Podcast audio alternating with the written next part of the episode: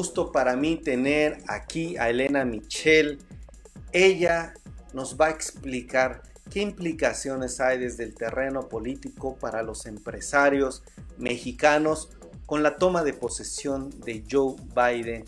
Ustedes saben que hoy, 20 de enero, pues se realizó todo este tema allá en Estados Unidos y bueno, es importante tenerlo porque pues la situación creo que es importante y sobre todo para el tema de los negocios, bueno, la salida de Trump, como se dio esta circunstancia, como se dio esta situación, las protestas, los llamados, no sé qué piensen ustedes si es importante o no. Y ahora sí ya veo conectada a Elena Michel, ¿les parece bien si le damos la más cordial bienvenida y vamos a empezar a preguntarle este tema? ¿Cómo estamos Elena? Muy buenas tardes, no sé si me escuchas.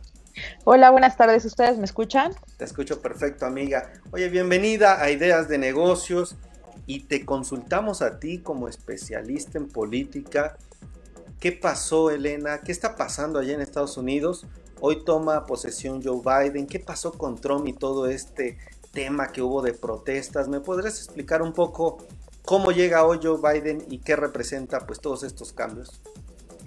Pues mira, la verdad es que efectivamente ha sido un día bastante movido en Estados Unidos. Ah, Joe Biden ha tenido una serie de actividades que aún no concluyen, eh, que todavía tendrán curso eh, por la tarde. Y en un momento me detengo a una actividad que importa mucho para México. Sí, eh, ya digamos, ya fue su toma de protesta, Miguel. La verdad es que el mensaje, digamos, en el mensaje la palabra que más se repitió fue unidad y quizá fue el mensaje que esperaba el mundo Miguel, eh, después de em, la poli, eh, bueno, del, eh, del enfrentamiento que representaba el mensaje de, de Trump y bueno, de las últimas protestas eh, que muchos calificaron como una insurrección eh, al invadir el, Capitolio.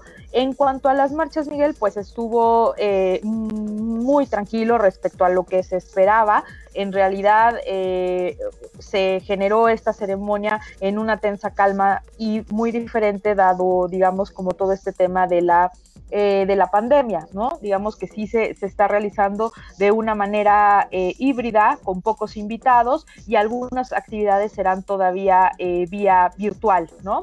Em, ah, hubo frases muy interesantes que, que, comentó el ahora presidente de Estados Unidos él refirió, eh, hoy celebramos el triunfo no de un candidato, sino de una causa, de una democracia, de la voluntad del pueblo. Recordaremos que los últimos incidentes que hubo en este asunto eh, de la confrontación abierta de los grupos que apoyan o apoyaban, no, que apoyan a Donald Trump, eh, bueno, pues em, se decía que se había puesto en riesgo la, propia democracia eh, de Estados Unidos, Miguel. Eh, un mensaje importante para México es justamente la firma de la orden ejecutiva que se dará eh, 4 de la tarde, ya en breve, tiempo Washington, eh, y que, bueno, beneficiaría al menos o alrededor de 5 millones de mexicanos que llevan viviendo en, en ese país, mm, no sé, 8 o más de 8 años, y con lo que se pretende que regularicen su estatus migratorio Miguel. Eh, también se prevé que haya una reconstitución de alianzas con Europa y China. Y bueno, de hecho ya el presidente de Francia, Macron, lanzó bienvenido de nuevo al Acuerdo de París. El Papa Francisco le pidió que contribuya a la reconciliación y a la paz.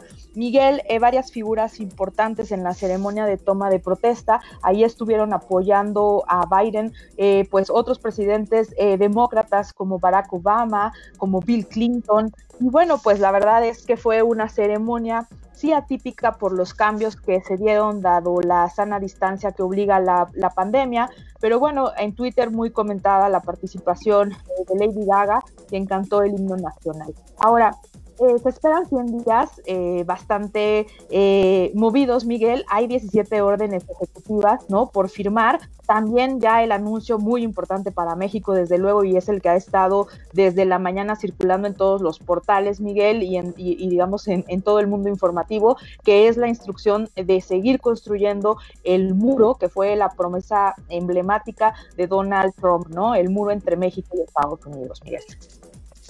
Muy bien, pues qué bueno que nos planteas esto, el tema del muro, si quieres ahora lo tocamos, cuál es tu lectura.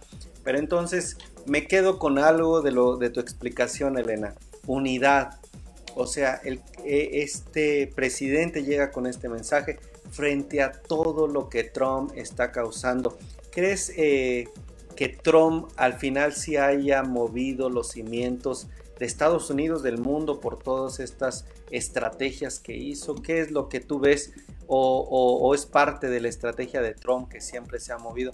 ¿Qué tú lees de eso? ¿Qué tú lees de Biden? ¿Crees que eh, un presidente como él tenga cierto recelo, temor por Donald Trump? ¿O, o cuál sería como tu perspectiva? Y también aprovechando, bueno, un poco eso, pero también, ¿cómo ves los cambios en temas de negocios, tratar libre comercio? No sé, algo eh, que tú nos pudieras decir de manera económica ¿Cómo crees que Biden con qué bandera llega?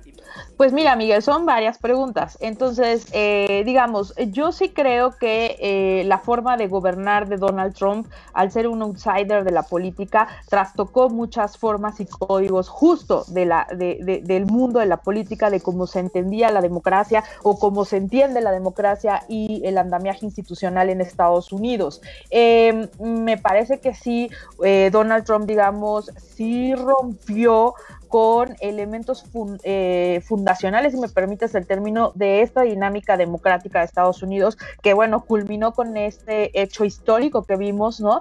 Que de repente em, eh, eso puede ser en, en, ciertas dinámicas como México, si de repente llega la coordinadora y te cierra el Congreso, pues eso puede estar dentro, digamos, de las negociaciones o de la forma de las negociaciones políticas de México. Sin embargo, en Estados Unidos esto sí rompió con todo, con todo un esquema histórico de, entendimiento de, eh, de, la política estadounidense, ¿no? Eso por una parte, Miguel. El apoyo de Trump sigue, o sea, e, el, tema es, eh, por eso es el llamado, ¿no? Tan, tan, digamos, em, puntual de Biden respecto a, todos esos grupos que no lo apoyaron. Es decir, esto es un fenómeno eh, sociológico en donde sí hay grupos eh, muy conservadores y que, bueno, comulgan con el ideario de Donald, de Donald Trump, ¿no? Y que bueno, más bien el, el asunto es que antes no era políticamente correcto salir a plantear la agenda de Trump públicamente y cuando llega Trump, pues esto se vuelve como un tema de a todos podemos opinar de esta manera, ¿no? Que a lo mejor incluso rompe con el andamiaje jurídico eh, político de Estados Unidos. Entonces yo lo que diría es, también se está esperando a ver qué es lo que en su momento dirá eh, Donald Trump o cómo intentará eh, conservar este, este, estos grupos de apoyo que sí tiene y que bueno, que, Estados Unidos también tiene que eh, o está obligado a ver qué tratamiento le da a estas formas de pensar. Por lo pronto, Biden hoy ya mismo durante su toma de protesta, Miguel dijo que muy claramente que se valen las diferencias, que en democracia todo el mundo puede pensar distinto, pero que llama a que, a que digamos, la forma de expresarlas pues sea, eh, por los canales institucionales. Y dice que él no solo va a gobernar para quienes votaron por él, sino también y particularmente para quienes no le dieron, eh, le dieron su voto, ¿no? Eso eh, en cuanto a, la primera parte de tu pregunta. Respecto a, este mundo de los negocios eh, y, lo que, y lo que tú me planteas, Miguel, a mí yo, yo te diría rápidamente en un asunto de agenda bilateral, no perdamos de vista, Miguel, que apenas, em, apenas la semana pasada eh, hubo una carta enviada por tres secretarios de Estado de Estados Unidos a autoridades mexicanas en las que se alertó sobre la reciente discriminación o lo que ellos consideran una discriminación contra, contra empresas del sector energético norteamericano americano que no pueden participar decididamente en este tablero, Miguel. Me parece que con México habrá mucho que construir, pero también yo eh, pienso que dado que ambos a ambos eh, países les surge reactivar el crecimiento económico, pues em, empezaremos a ver una, una intensa, eh, digamos, negociación para hacer funcionar y dinamizar pues todos los acuerdos que se firmaron en el NAFTA, Miguel. Muy bien, interesante. Pues Elena, yo creo que, eh, permíteme leer que nos dice Diana Villegas de Estafeta. Muy buenas tardes y saludos a todos en Ideas de Negocio. Silvia Sierra, Laura y Josefina, gracias por estar aquí presentes. Mientras, Elena, igual si nos puedes eh, apagar y prender tu cámara porque ahí el internet nos jugó un poquito, se quedó pasmada tu imagen. Yo quiero preguntarles a ustedes qué piensan de esta salida de Donald Trump de eh, pues el poder y la llegada de Joe Biden. ¿Ustedes creen que sea positivo para México? ¿Ustedes creen que no sea tan positivo, que más bien sea negativo? Me gustaría escuchar sus comentarios en unos momentos más en los mensajes. Y bueno, Elena, ahora sí preguntándote a ti, eh, pues lo mismo, haciendo un balance, tu opinión como analista, como experta es, al final esto se resume en algo positivo, algo negativo, algo neutral para México. ¿Tú cómo lo ves? Yo pienso que es eh, positivo para el mundo, ¿no? O sea, es decir, eh, realmente Trump, eh, las decisiones de Trump y la forma de gobernar de Trump habían tensado mucho geopolíticamente varios temas ya como muy avanzados. en cuanto a México, lo que yo te diría, Miguel, pues me parece un guiño interesante que el gobierno de Biden inicie con esta orden ejecutiva de la que ya hablé y con esta, digamos, eh, decisión de eh, frenar, eh, construir más kilómetros de muro entre entre México y Estados Unidos, Miguel.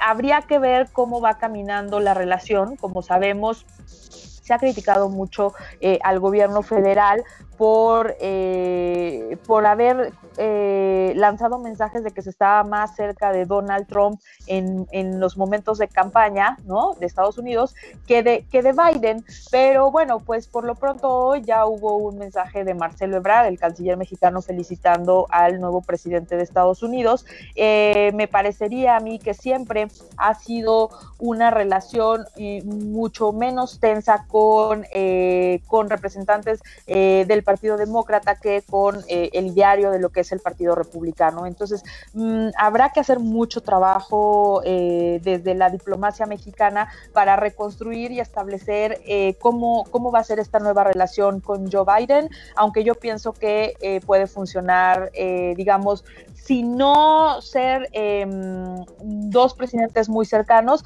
sí por lo menos tener y lograr acciones muy concretas y muy importantes que beneficien a quienes también son mexicanos, pero que, bueno, eh, han determinado vivir y trabajar en Estados Unidos, Miguel. Y, bueno, por supuesto, a, los empresarios, ¿no?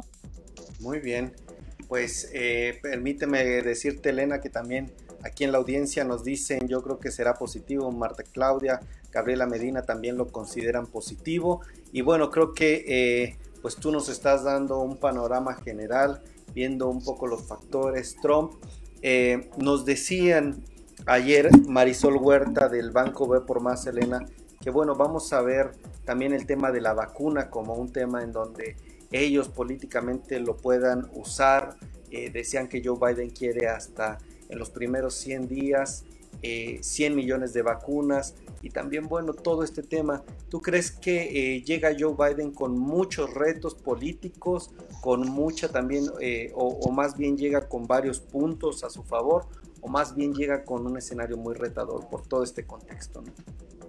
Eh, desde luego, o sea, Joe Biden eh, va a, eh, digamos, a enfrentar varios retos por delante en distintos, en distintos ámbitos. Sin duda ha sido estratégico el giro que ha intentado dar al tratamiento de la pandemia, sí con este anuncio de reforzar toda una campaña de vacunación, pero también, por ejemplo, yo te diría, para distanciarse de lo que muchos consideran que le costó el triunfo o la campaña a Donald Trump, que fue, digamos, minimizar el impacto de una, de una pandemia mundial. Hoy yo te diría, por ejemplo, fue... Eh, sin duda eh, en reiterados momentos eh, un, referencias a el tema de, del COVID-19 durante su toma de protesta y distintas actividades incluso Miguel se ha pedido no de alguna manera un homenaje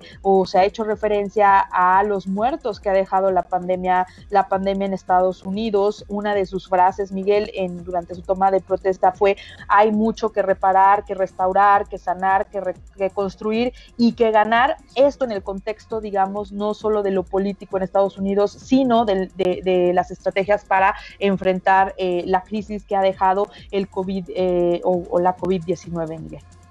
Muy bien, pues querida Elena Michel, periodista especializada en estos temas políticos, te agradezco mucho que nos hayas dado de tu tiempo aquí en Ideas de Negocio. Te mando un fuerte abrazo y te esperamos pronto, amiga.